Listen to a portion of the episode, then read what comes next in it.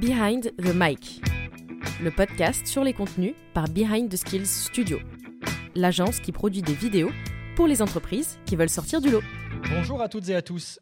Aujourd'hui, dans Behind the Mic, le podcast de Behind the Skills, j'ai le grand plaisir d'accueillir Cassandra Polito. Bonjour Cassandra. Hello.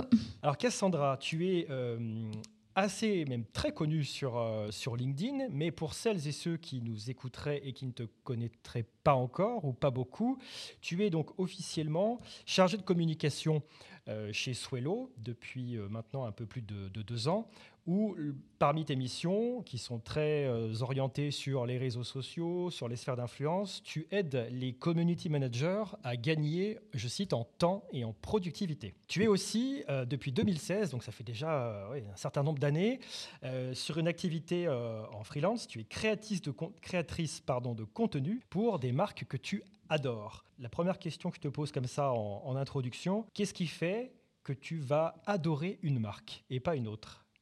Alors déjà, merci beaucoup pour euh, cette euh, présentation, Benoît. Alors j'ai l'habitude de collaborer avec euh, des marques sur les réseaux sociaux, donc Instagram depuis 2016, tu l'as dit, et plus récemment sur TikTok. Et ce qui fait que j'accepte un partenariat avec une marque, c'est avant tout ses valeurs et l'utilisation du produit. Donc je fais la promotion uniquement de, marques et de produits que j'utilise et dont je, je, me reconnais dans la communication. Alors Cassandra, dans ton parcours j'ai noté que tu as, euh, fait un bref passage en fait euh, au Club Med. Comment est-ce que tu pourrais euh, nous faire croire que tu as eu le temps de travailler des contenus pendant un an au Club Med entre voyage et gastronomie? Comment tu as pu faire ça? Alors, j'ai eu la chance d'être community manager au Club Med donc pendant deux saisons, à peu près un an après mon master communication. Donc, c'était mon métier de créer du contenu pour mettre en avant les destinations. Donc, c'était euh, c'était mon métier au quotidien. Donc c'est pour ça que j'avais le temps entre les autres euh, missions de, Géo au Club Med. C'était euh, super enrichissant et c'est mon, mon expérience professionnelle juste avant Swello. Et qui t'a ouvert, j'imagine aussi, beaucoup l'esprit sur bah, tout ce qui est culturel, hein, hors des frontières, à l'époque où tu as dû aussi quand même pas mal voyager à titre professionnel et personnel. Exactement, j'ai un peu vadrouillé, on va dire, entre euh, mes études également. J'ai euh, fait six mois aux États-Unis. Euh, c'était hyper enrichissant et ça m'a permis aujourd'hui de savoir ce que je voulais ou non dans mon univers professionnel. Tu nous disais il y a quelques instants que tu as investi, et c'est-à-dire un des éléments que tu mets en avant sur, sur ta, ta bio, hein, sur LinkedIn, tu as investi notamment TikTok. voilà, TikTok, c'est un peu euh, un refrain euh, qui a précédé le refrain de, de ChatGPT. Euh, il faut aller sur TikTok, etc. Il y a des leviers de croissance, il y a surtout des, cibles hein, qu'on a aussi en B2B qui sont sur TikTok, etc. Est-ce que tu penses-tu vraiment que ça serait aujourd'hui l'une des plus belles actions à mener en matière de contenu que d'élaborer effectivement, si c'est opportun, une stratégie pour investir TikTok? Alors, tout dépend euh, votre marque, votre produit, mais euh, aujourd'hui, euh, TikTok, si votre cible y est, il est important que vous y soyez aussi. À titre personnel, j'ai mis longtemps avant de, m'y mettre, donc j'ai créé mon compte en octobre qui est dédié à la rénovation, à la décoration et à l'organisation de maisons, parce que justement, j'avais du contenu qui, qui, était approprié pour ces sujets-là. donc voilà, j'ai un compte TikTok personnel sur ces sujets et à après, pour Swello, on a aussi euh, un compte TikTok et on s'y est mis euh, l'année dernière avec euh, Diane. Et donc, c'est important en fait d'accroître sa visibilité en étant sur ce réseau social-là. Il y a beaucoup de préjugés, mais il y a également beaucoup d'opportunités. Est-ce qu'on ne tiendrait pas là, en fait, Cassandra, probablement ta plus belle action en matière de contenu? Ou est-ce que tu aurais autre chose à nous partager? Alors, à titre euh, personnel, c'est vrai que mon compte TikTok a pas mal euh, décollé et donc euh, j'ai l'opportunité de faire plusieurs partenariats avec des marques dessus. À titre professionnel, c'est vrai que le compte, TikTok a plus de 6000 abonnés, mais c'est plus Diane qui, est sur cette partie-là. je dirais, je n'ai pas une action de com à mettre plus en avant que les autres, mais tout ce que je fais au quotidien avec Swello, notamment au travers de, de sur LinkedIn. C'est ça qui m'anime au quotidien. J'adore créer du contenu et notamment du contenu qui aide les, les communicants et les community managers. Tu as démarré une belle carrière de, freelance, j'en parlais tout à l'heure quand je t'ai présenté, depuis 2016, hein, ça commence déjà à faire euh, sacré parcours. que ce soit dans ton expérience freelance ou même depuis que tu as intégré Swello, ou peut-être lors de ton passage pendant deux ans au Club Med pour tout ce qui était gestion et création de contenu. Est-ce que tu as eu à subir quelques, échecs, quelques... euh, Est-ce que tu as eu à subir euh, ce qu'on appelle communément une grosse gamelle, quoi, une embûche, un échec, euh, appelle ça comme tu voudras. Et si oui, quelles leçons, quels apprentissages t'en as, as tiré en matière de contenu? Alors, je voudrais juste préciser quelque chose. je crée du contenu depuis 2016, mais je me suis uniquement lancée en tant que freelance en janvier parce que j'ai eu l'opportunité de le faire.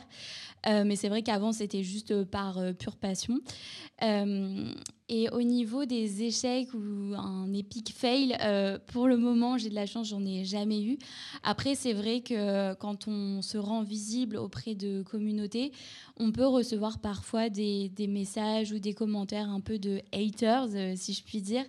mais l'important, c'est de ne pas le prendre personnellement. C'est vraiment de se dire que c'est des critiques euh, qui ne doivent pas nous atteindre parce que bien sûr, il y a les critiques euh, constructives que je prends avec euh, grand plaisir. Par exemple, une fois, on m'a dit que la typo sur un de mes carousels n'était pas lisible. Donc après, j'en ai changé et j'ai amélioré cette accessibilité. Mais c'est vrai qu'on peut faire, quand on quand on est créatrice de contenu, on peut avoir affaire à des, commentaires euh, haineux. Mais sinon, non, je n'ai pas, rencontré pour le moment de grosses euh, difficultés. Alors parlons-en de ces quelques difficultés euh, voilà, qui ne sont pas grosses à tes yeux, mais qui sont quand même finalement dans ton quotidien, dans ton, tes missions de chargé de communication. Comment tu gères finalement ces commentaires que tu qualifies d'haineux? En fait, quelles leçons t'en tires pour ta pratique quotidienne? Est-ce que tu as une méthode? Est-ce que tu as un état d'esprit? Quels seraient les conseils que tu pourrais donner à celles et ceux qui seraient confrontés comme toi aux contreparties finalement de l'exposition sur les réseaux? Alors après, j'en reçois pas tous les jours. Hein. je me compare pas à certaines personnes qui peuvent en recevoir à chaque publication. Euh, mais c'est vrai que quand un post dépasse à peu près les, les 1000 réactions, on peut s'attendre à un ou deux commentaires euh, haineux. Ben, il y a plusieurs euh, solutions. Soit on supprime, euh, soit on rentre dans le jeu de, du commentaire, mais je ne conseille pas forcément. Soit on répond avec euh, bienveillance. Et moi, j'ai l'habitude de répondre avec bienveillance et tout en restant positive. Ok, donc en fait, tu joues finalement sur une dimension clairement relationnelle où tu vas continuer finalement l'interaction avec la personne qui voilà, a pu euh, par un jugement de valeur, euh, trouver, euh, je le fais très simple, que ton carousel était pourri, etc., pour essayer justement de voir ce qui peut, j'imagine, ressortir en argumentation, on va dire, réellement positive sur les contenus plus globalement c'est ça, et surtout ne pas prendre à cœur. LinkedIn, ça reste un réseau social, mais c'est pas toute notre vie.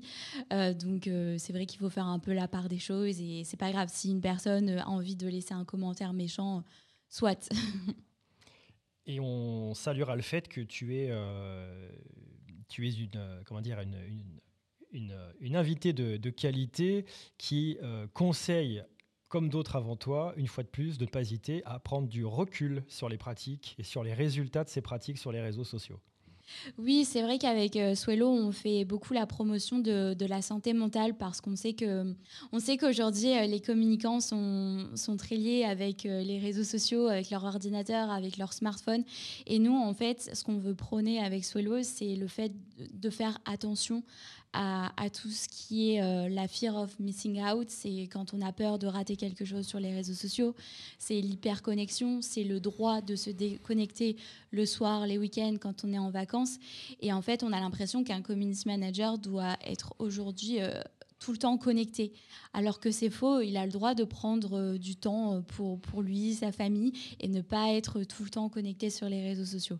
C'est très important pour nous, cette notion-là, parce qu'on ne peut pas être complètement épanoui dans, dans son travail sur les réseaux sociaux si on est tout le temps connecté. La tradition, avant de se quitter chez Behind the Mic, c'est toujours de demander le, doggy bag, hein, la liste de courses que tu donnerais. Alors, euh, j'arrive vers toi et je te demande, voilà, Cassandra, est-ce que tu pourrais me donner à emporter partout avec moi euh, quelque chose que tu juges vraiment euh, valorisant? Ça peut être un outil, ça peut être un livre inspirant, un, romancier, une romancière, euh, une stratégie peut-être, ou un réseau social. Qu'est-ce que tu mettrais dans ma liste de courses à donner et à, à emmener avec, avec soi en voyage? Alors, j'ai trois podcasts à vous conseiller aujourd'hui. Alors, le premier qui s'appelle J'ai peur donc j'y vais de Steph Blue Lips. Et en fait, euh, les épisodes sont hyper inspirants et ils déconstruisent un petit peu des mythes. Par exemple, pourquoi sortir de sa zone de confort? Pourquoi euh, ne pas avoir peur d'entrer en conflit avec quelqu'un? Ce genre de choses que je trouve hyper inspirant. Ensuite, euh, il y a le podcast du CEO de Swello, No Jet Lag. Donc, c'est Jonathan. qui partage un petit peu ses conseils sur l'entrepreneuriat et comment s'est monté Swello. Et le dernier podcast que je vais conseiller, c'est un peu plus euh, lifestyle, qui s'appelle euh, Transfert. Et c'est un peu plus des, histoires de vie. Et euh, je trouve ça hyper inspirant également. Et ben voilà, une jolie liste de courses bien remplie, hein, avec des podcasts, ça tombe très bien. Cassandra, je te remercie d'être venue au micro de Behind the Mic, nous partager ton expertise et, et tous ces bons conseils. Merci à toi, Benoît, et merci à la team Behind the Skills. Et Lyon salue bien Toulon, hein, behind euh, pour Swello. Vous pouvez revenir quand vous voulez au micro, c'est toujours un, sera toujours un plaisir. Merci beaucoup, à très vite. À bientôt. Merci à vous d'avoir écouté ce podcast jusqu'à la fin. N'hésitez pas à nous recommander et à mettre 5 étoiles s'il vous a plu. Retrouvez tous nos épisodes sur vos plateformes d'écoute habituelles. À bientôt pour un nouvel épisode de Behind the Mic, un podcast réalisé par Behind the Skills.